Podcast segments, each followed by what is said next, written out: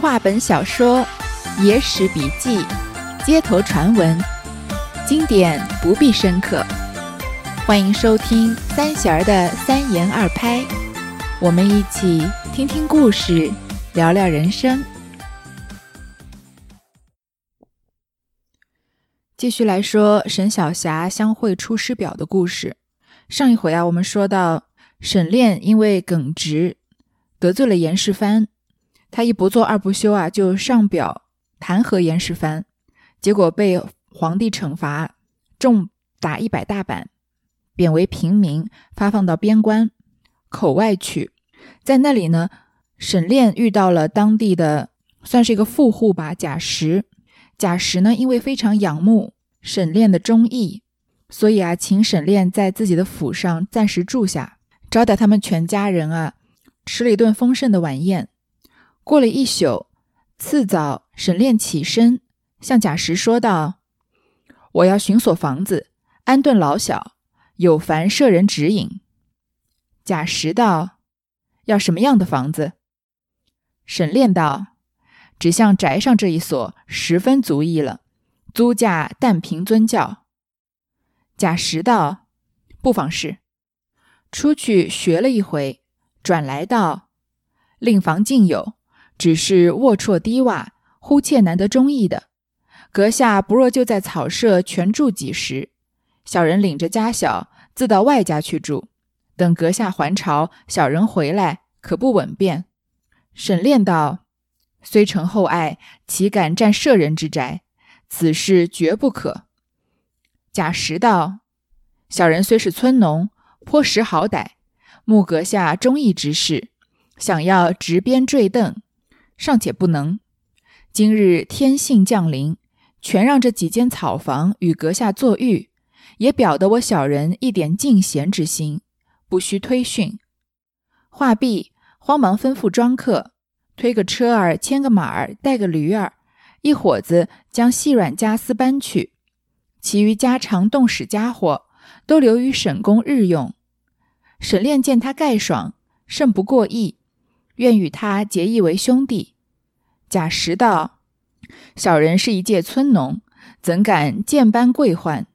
沈炼道：“大丈夫义气相许，哪有贵贱？”贾石小沈炼五岁，就拜沈炼为兄。沈炼叫两个儿子拜贾石为义叔。贾石也唤妻子出来，都相见了，做了一家亲戚。贾石陪过沈炼吃饭已毕，便引着妻子到外舅李家去气。自此，沈炼只在贾石宅子内居住。时有人诗叹贾舍人借宅之事，诗曰：“亲盖相逢意气真，宜家借宅表情亲。世间多少亲和友。”尽产争财愧死人。这沈炼呢，第二天一早起身，因为他被发配到口外了嘛，从此以后就要在这里安家。那中国人呢，安土重迁，安家的第一步呢，就是要买房子。所以他向贾石说啊，他要寻找一间住所，希望贾石呢能帮他去找房。贾石就大概问他要什么样的房子，沈炼就说啊，像你府上这个房子就很好了。那他要先租，说租的价格呢都可以随意。因为沈炼虽然被发配边关了，他毕竟是当了很多年的官，还是有一些积蓄的。贾石呢就出去替他找了一回。这个“学”字上面一个折纸的“折”，下面一个“足”，就是来回走的意思。就是说贾石啊出去帮沈炼东奔西走，看看有没有合适的房子。回来之后跟他说呢，需要租赁的房子呢是有的，但是呢都不符合条件，要么就地势不好，要么就房型不好，很难有中意的。然后呢，他就出了个主意，不如你就在我的房子里住下，然后我呢，我带着我全家的老小搬到外家去住，就是搬到他妻子娘家的亲戚那里去住。说等有一天啊，你回到京城，我再回来住，这样不好吗？贾石的这个提议啊，已经不能说是普通的帮助了。我们一般受到别人的帮助啊，就是感谢别人嘛。但是贾石这里是什么样？他和他全家要到外面的亲戚家去住，等于要寄人篱下。然后整个把自己的房子就让给沈炼一家住，这种事情在我们现今应该是不太可能的。家里如果有几套房，然后说多的房子反正也空在那儿，就让你暂住，这种事情也已经很少了。更何况这贾石只有这么一套房子是自己正在住的，就是因为仰慕沈炼的威名和欣赏他的刚正不阿，所以要把自己的房子让给他住。那沈炼当然是不不愿意的了，就说啊，虽然承蒙你厚爱，但是我怎么可能占了你家的房子呢？所以坚决不行。贾石啊，就晓之以理，动之以情，说啊，我虽然是个村农，只是个种地的，但是呢，我颇识好歹，我知道什么是正义，什么是邪恶。我一直啊就仰慕阁下，您是忠义之士，我想要执鞭坠镫，这鞭是马鞭，镫呢是这个脚踩上去上马的这个马镫，执鞭坠镫呢就是服侍别人上马，表示啊倾心追随。我本来就想倾心追随你沈炼，在你身边啊就做个马前卒，但是呢没有这个机会。而今天呢，老天爷怜悯我，居然让我啊遇到你，就权权就是暂且嘛，权且把我这几间草房让你做房子住下来，表达我一点敬贤之心，表达我对贤达名士的尊崇之心。你不需要推辞。说完呢，就吩咐他家的下人把车啊牵车牵马牵驴。把所有能驮的东西都驮上，把家私细软全部搬走，然后呢，家里日常要使用的东西啊，全部都留给沈公日用。沈炼啊，看他这么慷慨豪爽，觉得非常的过意不去，希望和他结为义兄弟。这贾石本来的目的，只要能当他的马前卒就可以了。结果沈炼要跟他结为兄弟，他就说啊，我是一介村农，怎么可以贱班贵宦？有一个词叫僭越嘛，就是做不符合自己身份的事情。就说我是个村夫，你是一个国家的忠义之士，我怎么可以跟你结为兄弟呢？但是沈炼这个人是不在乎这些事情的，他要是在乎身份的高低，他也不可能敢当面触怒严世蕃嘛。所以他说啊，大丈夫是凭义气相许，我们相交啊，全凭的是情义相合，哪分什么身份贵贱呢？于是呢，贾石小沈炼五岁，他们俩就结拜为义兄弟。沈炼呢，就让他的两个孩子拜贾石为义叔。然后把各自的妻子都换出来相见，就成了一家的亲戚。贾石呢，就陪着沈炼吃完饭啊，就带着妻子和他的一家人到外舅李家去住了。从此呢，沈炼就在贾石的宅子里居住。有人就写诗啊，叹贾舍人借宅的事情，就说啊，亲盖相逢意气真。亲盖的意思啊，就是途中相遇，停车交谈。那个时候是马车嘛，所以双方的车盖啊要往一起倾斜，形容一见如故或者是偶然的接触。有一个词啊叫亲盖如故，就是说偶然结识的新朋友啊，像友谊深厚的旧交一样，颇有一种相见恨晚的感觉。这个沈炼和贾石啊，就是亲盖相逢，但是呢特别的投机，他们的情谊是真的，所以贾石啊宜家借宅表情亲。自己举家搬走，把自己的宅子借给沈炼，表达他们的亲厚。世间多少亲和友，尽产争财愧死人。这个世间上有多少啊，有血缘关系的人，或者是一起长大的朋友，却为了一点小小的财产或者房产啊，争得头头破血流。他们这些人啊，和贾石和沈炼比起来，是多么的让人感到羞愧啊！人为财死，鸟为食亡嘛。即使在现代的社会啊。财产和房子都常常毁掉世间上很多的亲情和友情。上一段啊，在说到沈炼得罪严世蕃的时候，我和听众啊有在这个评论区讨论关于见义勇为的话题。我觉得我们很多人啊，可能当不了沈炼。比如说我在遇到危险的时候呢，第一反应就是要避开危险，远离危险。当然，我目前为止还没有遇到什么需要我见义勇为的场合。不过，如果真的有啊，我也很难有底气的说，在那个场合，我一定会站出来，做一个像沈炼那样的人，为自己觉得正确的事情冒险。我相信很多人啊，可能跟我一样做不了沈炼，但是我希望啊，我们都能努把力做成假石。当然不是说我们要把自己的房子让出来，为了情义相挺完全放弃自己的私人财产啊，而是说啊，应该像假石那样，不论是什么样的出身，现在呢，其实出身。阶级意识没有以前那么强，但是即使在几百年前的明朝啊，贾石是个村农，而且啊远在口外，他的见识呢应该是受他的出身大大的被限制了。但是他正像他说的那样，他颇识好歹。我们现在说一个人不识好歹啊，常常是一个贬义词，就说你读不懂别人字里行间要表达的意思，言外之意，话外之音。不识好歹，不知道根据场面随机应变。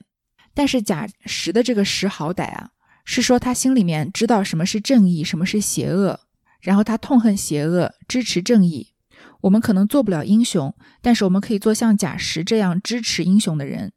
也许遇到危险的局面啊，我们不能冲出去抵抗犯罪分子，但是也许我们可以走远了，跑到角落去打电话报警。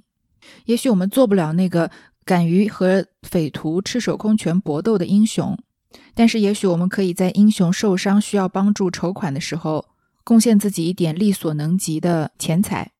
像沈炼这样的人啊。可以做举世敬仰的大英雄，像贾石这样的人呢，也许一辈子都默默无闻，根本没几个人知道他。但是这个世界需要很多很多像贾石这样的人，才能催生出很少很少像沈炼这样的人。如果一个人做了好事，做出了牺牲，反而受到责怪，说他在危机关头啊没有脑子，冲动武断，那这个世界上的英雄啊就会越来越少，最后销声匿迹了。所以我希望啊，我们都能努把力。做一个像贾石这样识好歹的人，愿意为了这个世界上正义的事情啊，也在自己力所能及的范围之内出一份力。也许我们这个力量非常的微薄，不会有人知道，也不会有人特别的赞赏。但是为了自己觉得正确的事情做出努力啊，我觉得我们自己本身就会快乐一点。这就算是做正对做正确的事情的报答了吧。却说保安州父老。闻知沈经历为上本参严阁老贬斥到此，人人敬仰，都来拜望，争食其面。也有运柴运米相助的，也有携酒肴来请沈公吃的，又有遣子弟拜于门下听教的。沈炼每日间与地方人等讲论忠孝大节及古来忠诚义士的故事，说到关心处，有时毛发倒竖，拍案大叫。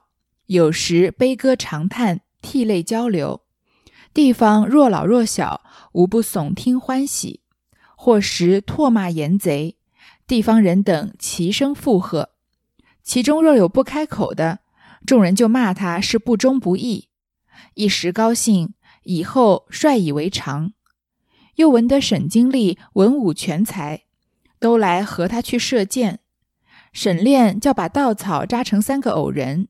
用布包裹，一写唐奸相李林甫，一写宋奸相秦桧，一写明奸相严嵩，把那三个偶人做个射弧。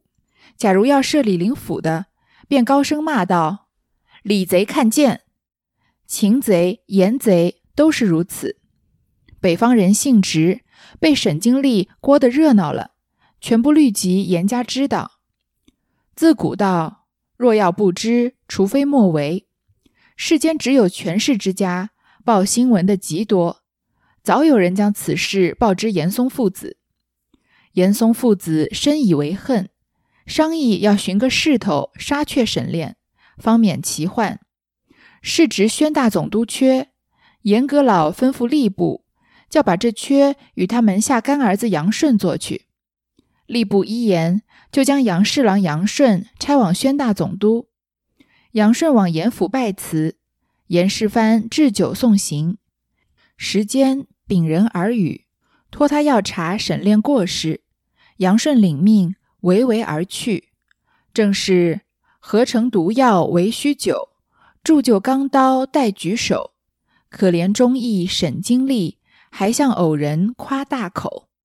说完贾石啊，说安保州的父老乡亲们，大家都痛恨严嵩独断专权，扰乱朝纲，所以都非常欣赏沈炼，敢直谏严嵩。人人啊都非常的敬仰沈炼，都来拜望他。也有人啊运柴运米相助的，也有直接带酒菜来请沈炼吃的，还有让自己门下的子弟啊到沈炼门下听他教诲的。沈炼每天呢和这些地方上的人呢。讲忠孝大节和古来忠诚义士的故事，沈炼就是一个真正的心系国家的人，但他也是真正的一个过于不拘小节的人，所以他做的这些很多事情啊，为后来埋下了隐患。他常常啊，在说国家大义的故事的时候，说到关键的地方啊，毛发倒竖，拍案大叫。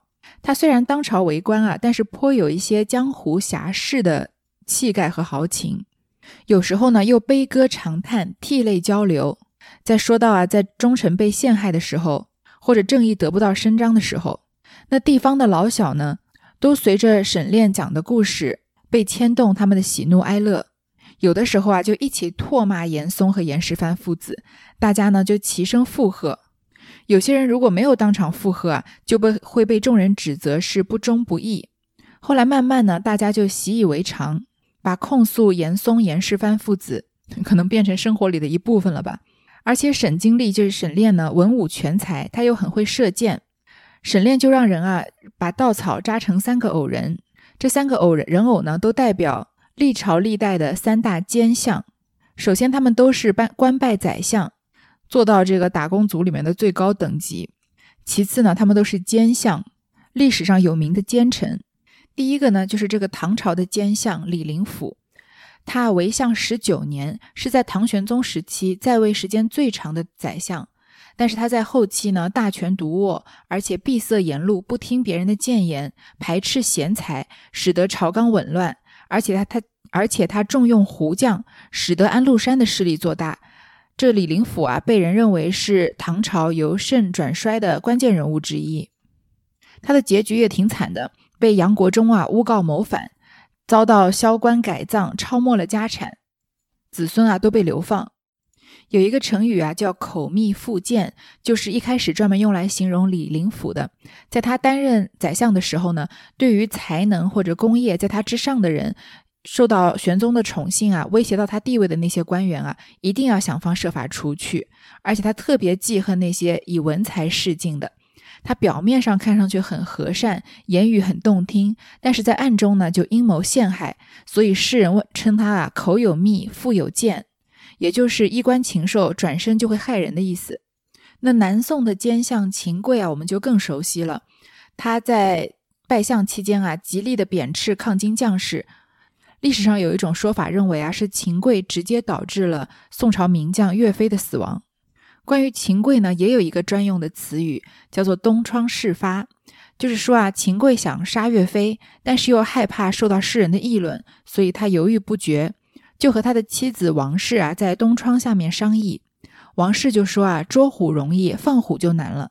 于是呢，秦桧下决心除掉了岳飞。后来秦桧啊在西湖游玩。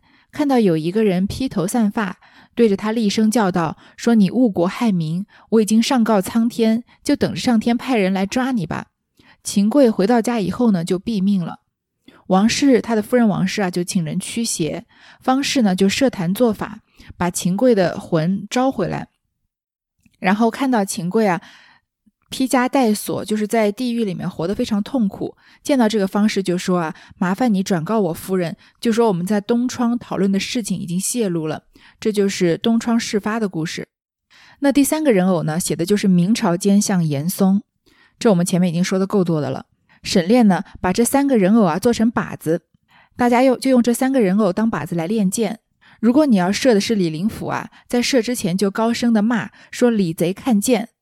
同理呢，秦贼、严贼都是这样，但是不同的是什么呢？李林甫和秦桧都已经死了很久了，而严嵩是当世的宰相啊，所以沈炼的胆子也可以说是太大了。虽然他做的都是忠义之事，但是他确实缺少了一些章法，所以沈炼这样的人是没办法扳倒严嵩的。但是像我之前说的那样，这个世界上非常需要像沈炼这样的人。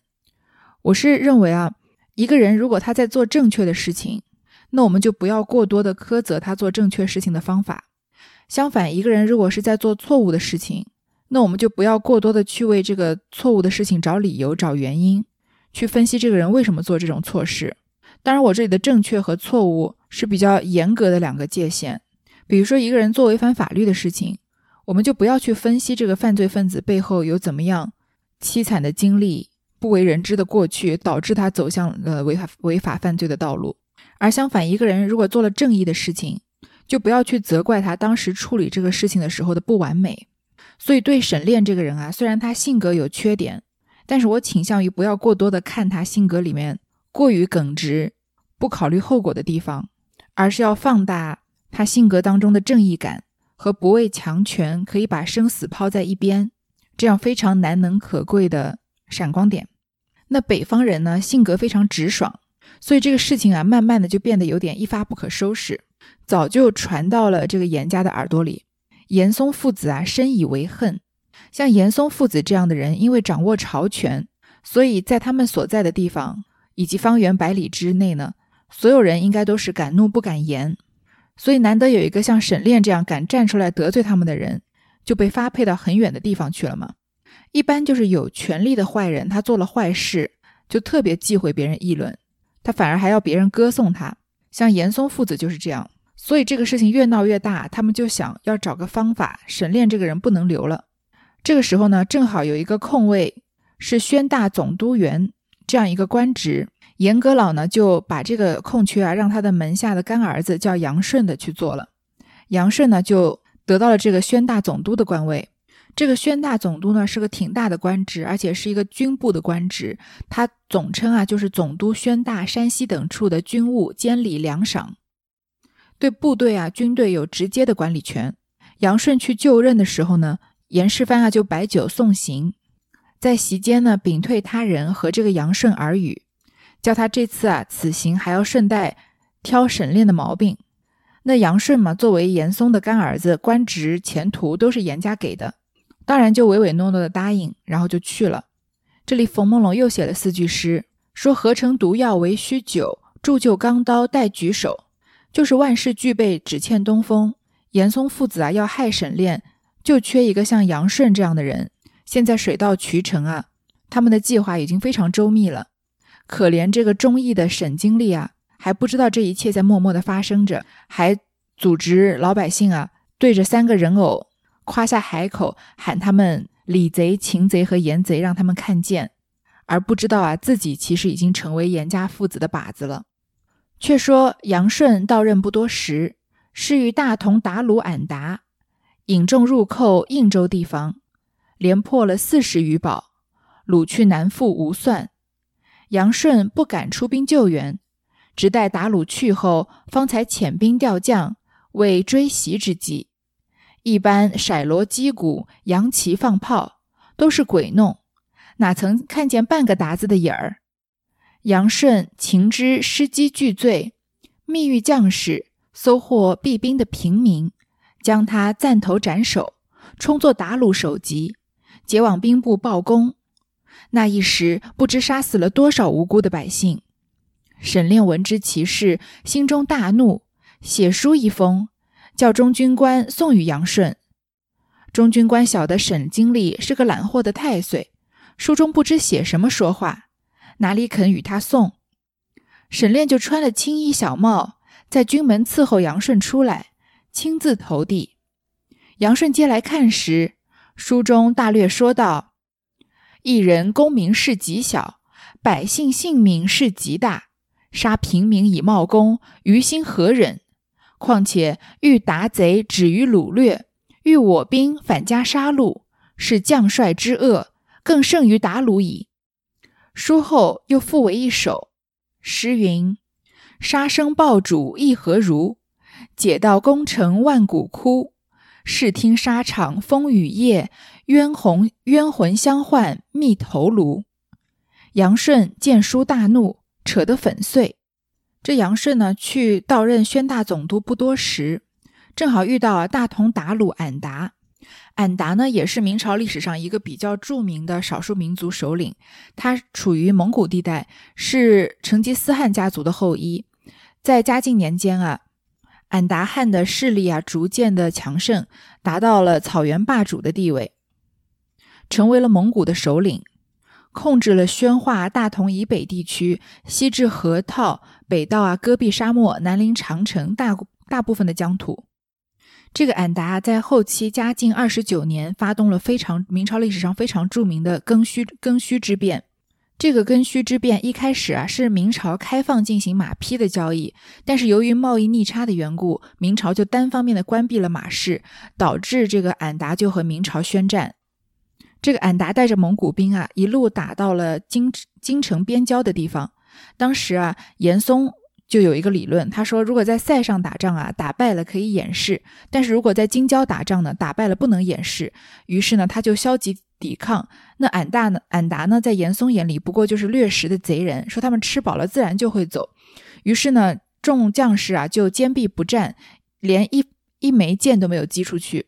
于是俺达兵啊就在城外自由的烧杀抢掠，骚扰了八天，然后在掠夺吃饱喝足之后啊，得到了明朝重新开放贸易的允诺，才向北口退去。所以俺达还算是实力非常强大的一支边疆势力。这个时候啊，他的势力正在壮大之中，还没有到进入京郊的地步，但是在但是在口外啊，连破了四十余堡，掳走了很多男男女女。杨顺这个人呢？是严嵩的干儿子，严嵩，我们前面不是才说吗？他不存在什么任人唯贤，只要钱给的够，跟他关系好就能升官。所以杨顺虽然是这个宣大总督，但他哪有什么领兵的才能呢？而且啊，他胆子特别的小。那蒙古的军队一般都非常的野蛮嘛，他根本就不敢出兵直接跟蒙古兵打。他等到蒙古兵走了以后啊，才调兵遣将，假意在后面追他们。而且声势还放得特别的大，敲锣打鼓、扬旗放炮，好像是很努力的在追蒙古兵。但是其实啊，他们连半个蒙古兵的影子都没见到。杨顺知道呢，这样唬人也不是办法，因为他也算是贻误了战机嘛。当然他是有意贻误战机，他根本不敢打这场仗，所以呢，就秘密传话给手下的将士，在当地啊寻找那些躲避的平民老百姓，把这些平民老百姓的首级砍下来。杀了他们，假装啊是蒙古兵的首级，回去啊给向兵部邀向兵部邀功。因为这个啊，残杀了非常多的无辜百姓。这杨顺做的就是禽兽不如的事情。他自己作为军部首领，不敢直面蒙古兵，百姓已经苦不堪言，受到了蒙古人的烧杀抢掠。而杨顺呢，还为了掩盖自己的失职，甚至还恬不知耻的想向兵部兵部邀功。而再次杀害那些避兵避兵的老百姓，百姓都是一些手无缚鸡之力的人啊！朝廷那些训练有素的士兵，不去对抗外虏，打蒙古人，而是把刀啊伸向本来他们应该保护的人，真的是为人所不齿，可以说是做官的最低境界吧。这样的事情让沈炼这种忠义之士听了，怎么可能善罢甘休呢？他心中大怒，当场就写了一封信。让军官啊送给杨顺，这个传信的人呢，知道沈炼是个所谓的懒货的太岁，在他们眼里啊，正义邪恶不重要，少惹事最重要，多一事不如少一事。所以他知道这个书这个书信中怎么可能写什么好话呢？根本不肯帮沈炼送信。沈炼就穿了青衣小帽，伪装成一个士兵，在军门口啊等杨顺出来，亲自把信给他。而且沈炼这个人啊，说话非常到位。一字一句啊，都往杨顺最痛的地方戳，直接揭露了他胆小怕事、惨无人道的恶行。他说啊，一人功名是极小，个人要求什么名什么利，要邀功啊，这都是非常小的事情。但是关于百姓的性命的事情啊，是非常大的事情。而你杨顺啊，今天为了非常小的个人功名，做了非常大的坏事，杀了百姓来邀功，你于心何忍啊？况且呢，我们遇到鞑子这样的蒙古兵贼人啊，就应该正面跟他们交锋，让他们停止这种烧杀抢掠的暴行。而你们不但没有正面的反抗蒙古军，反而杀戮平民。那么你作为一个将领的恶啊，比这些蒙古兵鞑子的恶还要更大。你就是我们国家的敌人，是我们平民百姓的敌人，甚至是比我们的敌人更加不如的畜生。然后写了一首啊非常具有讽刺意味的诗：“杀生爆主亦何如？解道功成万骨枯。”本来啊，“一将功成万骨枯”这句诗是说一个将士要建功立业，要牺牲多少小兵小士卒的生命。就说将军将军封侯啊，是用这些小兵小士卒的生命为代价换取的。而你杨顺呢，连“一将功成万骨枯”都不如，你是杀生爆主。你是靠杀害无辜的生命而求得的这些功名，还把这些无辜百姓的生命啊当成你的军功章。视听沙场风雨夜，冤魂相唤觅头颅。在沙场上，本来是应该牺牲的是我方的战士，应该杀死的是敌方的将领，但是现在的沙场上啊，都飘着一些冤魂，平民百姓的魂魄，他们啊在寻找自己的头颅。他们头颅在哪里呢？被你杨顺砍下来去邀功了。因为古代战场啊，功绩是以取得首级的数目来计功的，所以战争啊造成了大量的杀戮和人民大量死亡。而杨顺取的这些首级呢，根本就不是敌方将士的首级，而是自己国家平民的首级啊。杨顺见书大怒，把这书啊扯得粉碎。却说沈炼又做了一篇祭文，率领门下子弟备了祭礼，望空祭奠那些冤死之鬼。又作塞下吟云：云中一片鲁风高，又出塞将军已筑牢，不斩单于诸百姓，可怜冤血染双刀。又诗云：本为求生来避鲁，谁知避鲁反伐生。早知鲁守将明甲，悔不当时随鲁行。沈炼讽刺了杨顺啊，还不罢休，又写了一篇祭文。这篇祭文也写得非常好，内容呢还是之前的大致内容，再解释就有些啰嗦了。但是这句啊，不斩单于诸百姓，可怜冤血染双刀，特别的有画面感。那些冤死的亡魂，他们的鲜血啊是红色的，而刀呢是冷兵器嘛，所以双刀像霜一样泛着冷冽的光芒，而这个双刀之上啊，都沾着这些冤死的人的鲜血。后来写的那首诗呢，也是类似的意思。最后两句写的也不错。早知鲁守将名甲，悔不当时随鲁行。这些百平民百姓啊，本来是为了避开鞑子藏起来的。早知道最后要被自己国家的将领杀死，那不如当时就被鞑子给掠走，还能保住一条性命。大不了就落一个通敌叛国的罪名嘛，至少生命不会受到威胁啊。杨总督标下有个心腹指挥，姓罗名凯。抄得此诗并记文，密献于杨顺。杨顺看了，愈加怨恨，遂将第一首诗改篡数字。诗曰：“云中一片鲁风高，出塞将军枉驻牢。何似借他除佞贼？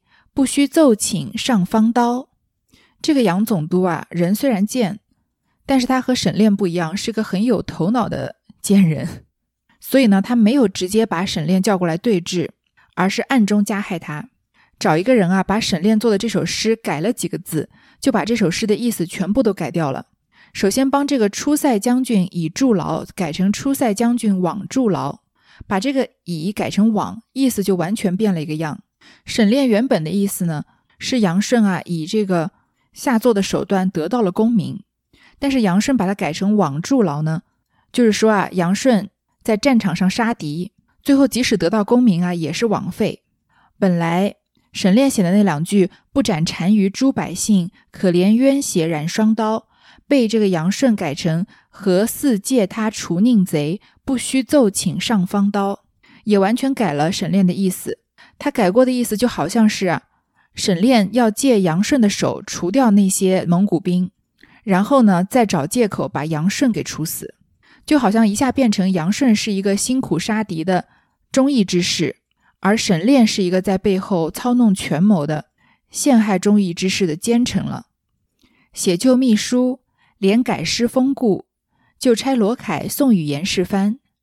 书中说，沈炼怨恨相国父子，因结死士剑客，要趁机报仇。前番打鲁入寇，他吟诗四句，诗中有借鲁除佞之语。意在不轨。世蕃见书大惊，即请心腹御史陆凯商议。陆凯曰：“不才若往案笔处，当为相国了当这件大事。”世蕃大喜，即吩咐督察院便差陆凯巡案宣大。临师临行时，世蕃置酒款别，说道：“凡既与杨公同心协力。”若能除去这心腹之患，当以侯伯视爵相酬，绝不失信于二公也。陆凯领诺。这杨顺啊，写了一封密书，连同这个改掉的诗啊，让他手下的心腹指挥官指挥官罗凯送给严世蕃。在书中呢，就诬陷沈炼，说他怨恨严嵩、严世蕃父子，所以他秘密召集了一批一批死士和剑客，要趁机报这个仇。然后又拿出他改的诗当做证据，说之前啊蒙古兵来骚扰我们口外边关的时候，这个沈炼啊曾经吟了四句诗，诗中有借鲁除宁之语，就是要借着蒙古兵这次的侵扰啊，把严嵩父子一举扳倒。严世蕃看书看到这个书信之后大惊，他本来就是要除掉沈炼的，在现在看沈炼有心对他的生命造成威胁，所以这个事情啊就不能等了。也就找了他自己的心腹御史叫陆凯的商议。陆凯说：“啊，我愿意亲自去口外为相国了结这件事情。”严世蕃大喜，就让给陆凯谋了一个巡按宣大的官职。这个巡按呢，虽然品级很低，但是呢，他号称代替天子巡守，所以各个的地方的行政长官啊，都是他的考察对象。大事呢，他可以奏请皇帝裁决；小事可以及时处理，所以权力是很大的。他的头衔啊是巡按宣大，就是去监察这个杨顺的职位。表表面上是监察，实际上是要去和他勾结沆瀣沆瀣一气。临行的时候呢，严世蕃亲自叮嘱这个陆凯说：“麻烦你去告诉杨公，就杨顺，你们两个人同心协力，一定要把这个沈炼除掉。如果能除掉沈炼啊。”那你们俩以后就是加官进爵，无限的财富在等着你们。我今天在这里给你这个承诺啊，就绝对不会失信。陆凯呢，领诺，就踏上了和杨顺会合，一起陷害沈炼的征程。好，这一段的故事我们就先说到这儿。